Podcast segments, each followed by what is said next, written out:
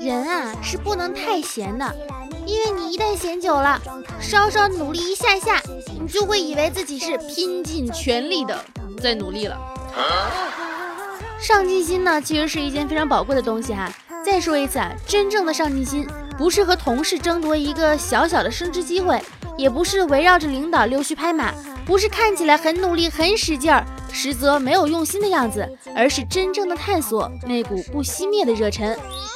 Hello，亲爱的听众小可爱们，大家好，又到了我们美好的周四啦！这是是 两周之后的更新。过完年之后，哎，我是过完年之后就没更新了吗？哎，不是，不是，不是，不是，哎，刚才说这话好巧妙，是不是就没更新了？换一种说法，是不是就零更新了？是不是就零更新？想起来前两天那个特别好笑的段子啊，就是说那个怎样才能变成一位明星？就是朋友圈不更新，零更新。好冷啊啊啊啊！我因为最近吧有点忙，忙什么呢？就搬了一次家。然后感觉身体被掏空，钱包被掏空，食欲被掏空，所以最近呢，消瘦、减肥成功了，就是哎，最近挺瘦的，还挺开心的哈。然后，但是钱包依旧是瘪的，就是嗯。但是我真的发现哈，换了一个生活环境呢，对一个人的生活质量真的是有非常大的一个改变。我搬完这个家之后，我觉得我都热爱生活了，每天可以躺在沙发上看着电视，吃着瓜，喝着咖啡，听着歌。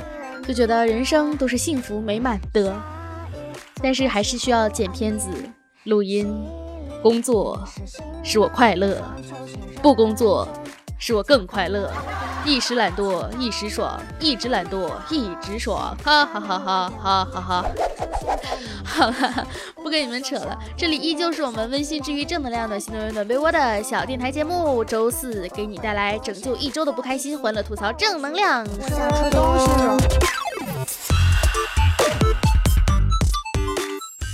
我前两天哈就迷茫。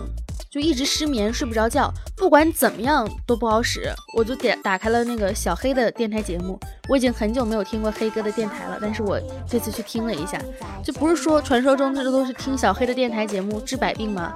然后结果发现也不好使，我就起来就就写写什么呢？写那些多愁善感的文字，什么很多时候你自己会迷茫。听别人的和不听别人的这两种声音，你不知道哪个是对的，或者哪个对你来说是好的，是对是错，是痛苦是软弱。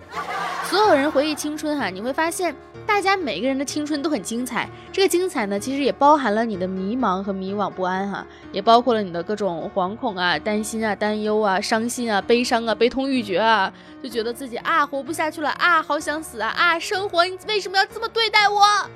当然呢。也同时包含了很多让我们记忆深刻的故事，比如说是挫折、遗憾呢，当然也会有欢乐和幸福，这个都是自然而然的哈。我就每天都在开导我自己，说你不能这么丧，因为你越丧呢，你给周围环境的带来的一种丧的负离子，就让你的身边全都是丧，然后你就会越来越丧，在这个环境里面，你就会变成丧中毒。所以怎么办呢？要想方设法的去调节你自己，就是大家所说的情绪管理嘛。就因为如果你不去调节自己的话，你自己每天被负能量包围着，你就会久而久之，你的神经啊，也不是说一定会变成神经病吧，反正就是精神状态会不太好，所以就导致失眠，对吧？熬夜，报复性熬夜。什么叫报复性熬夜呢？有一个临床诊断叫做报复性熬夜。患者信息：十八岁到三十岁为高发的年龄段，男女皆有。临床表现是。因白天时间不能自由支配而产生的一种报复心理，熬夜不舍得睡觉，佯装轻松放纵自我，仿佛只要今天不睡，今天就永远都不会结束，明天永远不会到来，以伤害身体为代价来证明自己的时间是真实存在的，本质上是欺骗性的一种自我补偿。多么孤独又寂寞的疾病啊！其实就是当代年轻人，大家平常白天都工作嘛。就觉得可能时间没有被自己用到啊，那到了晚上当然舍不得啦，想熬夜看看剧啊，然后想那个发发微博啊，看看朋友圈，对吧？窥探一下别人的生活，追追星啊，不知不觉就凌晨四五点了。我昨天晚上凌晨五点半才睡，为啥呢？因为我还在工作啊。你说如果按照这套理论来讲的话啊，工作完之后，那我是不是五点六点我还得看会儿剧？真的吃不消。其实就是熬夜呢，对身体伤害非常的大哈。大家一定要相信，只有你好好的睡觉了，你才能多活很多年，多活很多年呢，时间才真正的是你自己的。最近不是有一个老奶奶火了吗？就是那个呃，一个九十八岁的吃货奶奶，最爱火锅，爱喝可乐烫毛肚，曾经呢是一名中医。近日哈，成都会理古镇的九十八岁的奶奶走红网络，他和孙女的日常视频被放到网上后，收获了很多的大批的粉丝哈。哎，这不是病句吗？很多大批粉丝，收获了大批的粉丝。奶奶的孙女呢，蔡小姐称，奶奶平时不怎么养生，最爱吃火锅和可乐，无辣不欢。奶奶曾经是名中医，长寿秘诀就是心态好，从来都不计较。这火锅，我觉得按照这种套路来讲的话。我应该也能活到个九十八一百的，毕竟我也爱吃火锅，但是我不爱烫毛肚，我也不爱喝可乐，可是我爱吃炸鸡呀，炸鸡、螺蛳粉、臭豆腐、烤冷面啊，美食如此之多。有一个朋友他就说哈，他负责照顾的九十四岁的奶奶这样跟他说，他说你活得越长啊。最后能想起来的事情呢，就只剩下那些让你心跳和感动的瞬间了。每天忙忙碌碌，按照自己的习惯过下去，不如去做一些不一样的，让自己感动的事情。老了之后，你还能留下多少这样的瞬间呢？是不是？所以说，应该干点什么呢？其实还是就是你想做什么事情，赶紧去做，就不要瞻前顾后的意思吧。哎，其实也看到过一一段话哈，就说命运与星点的尘埃呢。空间与人生交织在一起，成为了爱的维度。宇宙深处和人内心的孤独感是等同的。你得不到的、失去的、正在努力的、被爱或者是爱而不得的，你再怎么执着一些事情都没有用的话，就放手吧。宇宙不可能给你多余的时间让你去执着。当你关上门后呢，你可以哭着蹲下去，也可以痛的在地上死去活来。但一旦你打开那扇门，你要笑着走出来。成年人的世界不是没有眼泪，而是哭过之后。好像一切都没有发生过。其实你知道，烦恼总是会解决的，对吧？烦恼不会消除，烦恼只会更新。但是，烦恼总是会被解决的。还是那个八九十八岁的奶奶说的，就是心态要好。也像九十四岁的奶奶说的，不要去在意那些，嗯，对你而言不重要的事情。当你老了，很多你现在在意的事情根本就不重要。有人将权贵守望贪恋。有人在途中浑然不觉，毕竟这个世界上确实存在着无法言说的悲哀哈，但是真的别忘了，这个世界上除了无法言说的悲哀之外呢，也有无法言说的爱。当代年轻人的特长就是，就算迟到了，也要有时间在社交平台上发布我又迟到了。你看，其实这就是一种乐观的心态嘛。虽然我已经迟到了，但是我还可以让别人笑话我的迟到。秋晨就说：“他说，对表达怀有耻感是成长最大的敌人。忘了是哪一位音乐老师说的，学会弹第一个音时就要上台去表演，哪怕舞台下只有你挑剔的双亲和不堪其扰的邻居。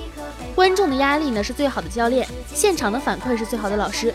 同样的，学会写第一句话就拿来示人，没有什么我准备好了，就是该时刻的准备着。”就是还是那个，你想做什么事情，就不要去等你做好了万全的准备，因为永远都不可能有万全的准备。你只有说是想去做它，然后拼命的去试一试，不给自己留有余地。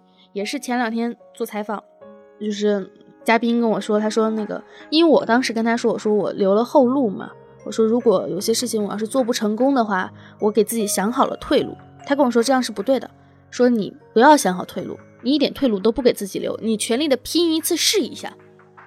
你这样的话，你才能真正的让你去全力去拼。你总想着你身后还有一个备选的方案，你不会去真正的努力去拼的。我听完之后，我真的有一种啊醍醐灌顶。哎，这成语是这么用的吗？对不起，文盲了。就是有一种感觉，你都没有把你全部的东西呈现出来，那怎么会让大家去完完全全的去看到你的全部，看到你所有的可能性？看到你的未来，看到你的可塑性，看到你的成长，就是你没有把自己交托出来，你自己都没有完完全全相信你自己。哎呦，真的，这有点那个什么呀，有点今天的这期主题有点神奇。今天有个小姑娘就问她的上司说：“我可以下班了吗？”她上司很干脆的说：“可以啊。”明天可以请假吗？